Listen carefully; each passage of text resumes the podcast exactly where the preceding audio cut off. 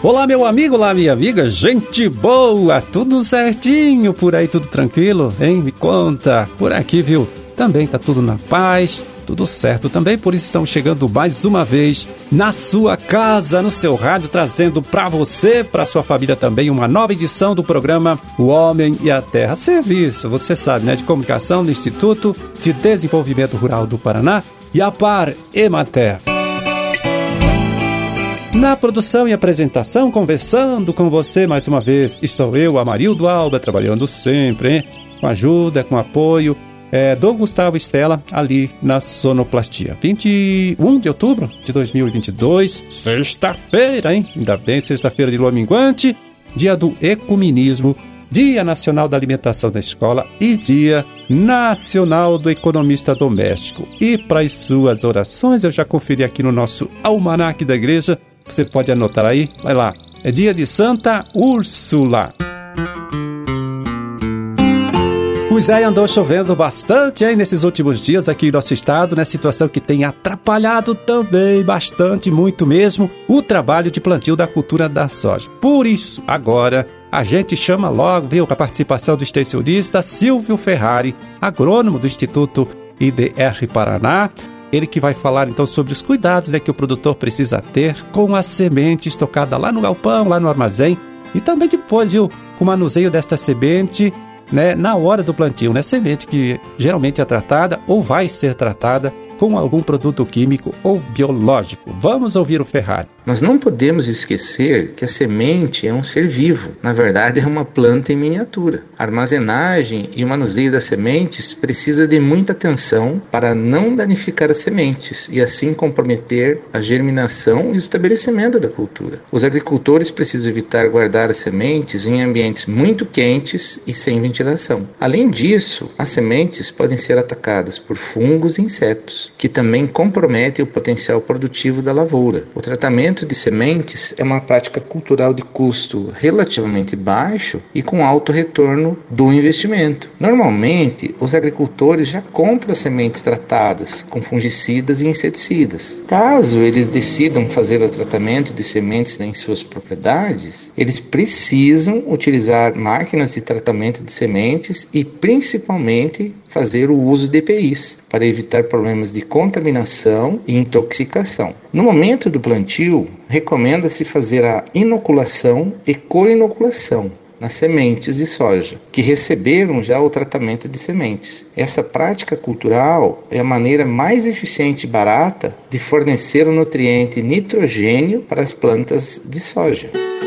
Bom, e para você, olha só que ainda espera, né, uma ajuda aí do tempo para realizar o plantio da soja, do milho, do feijão. Trago aqui uma boa notícia para você, tá certo? Olha só, a partir de amanhã a chuva deve dar uma trégua, né? Aqui em nosso estado, né? Com previsão de sol para pelo menos uns cinco dias. Condição que pode se estender. Esta é a previsão, né? Este é o indicativo, né? Pode se estender por alguns dias mais, né? Talvez até o início do próximo mês.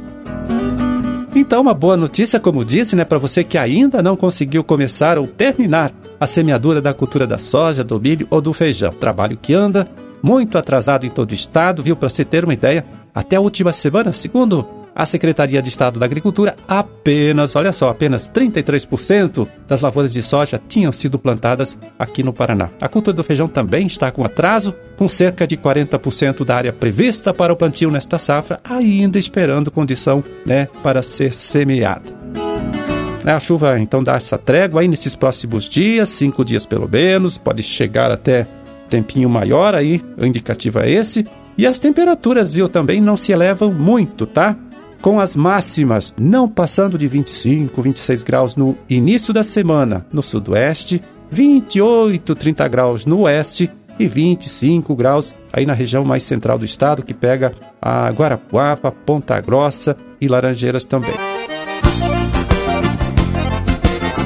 Pois é, como dissemos, cerca de 35% das lavouras de soja né, já tinham sido plantadas aqui em nosso estado até esta última semana, tá? Segundo a Secretaria da Agricultura. Então, os nossos colegas extensionistas do Projeto Grãos também deram início ao trabalho de monitoramento da chegada dos esporos da ferrugem da soja. Quem dá mais detalhes sobre tudo isso, né? Agora aqui pra gente é o agrônomo extensionista Edivan José Possamay, coordenador estadual do projeto Grãos aqui no Instituto IDR Paraná. Conta pra gente, Edivan! Amarildo lá a todos os ouvintes do programa Homem à Terra. Então, Amarildo, agora a partir do dia 15 de outubro, o IDR Paraná iniciou novamente o monitoramento da ferrugem asiática da soja através dos coletores de esporos. É um trabalho que a gente já tem vários anos de ação com resultados bem satisfatórios. A gente tem conseguido identificar o momento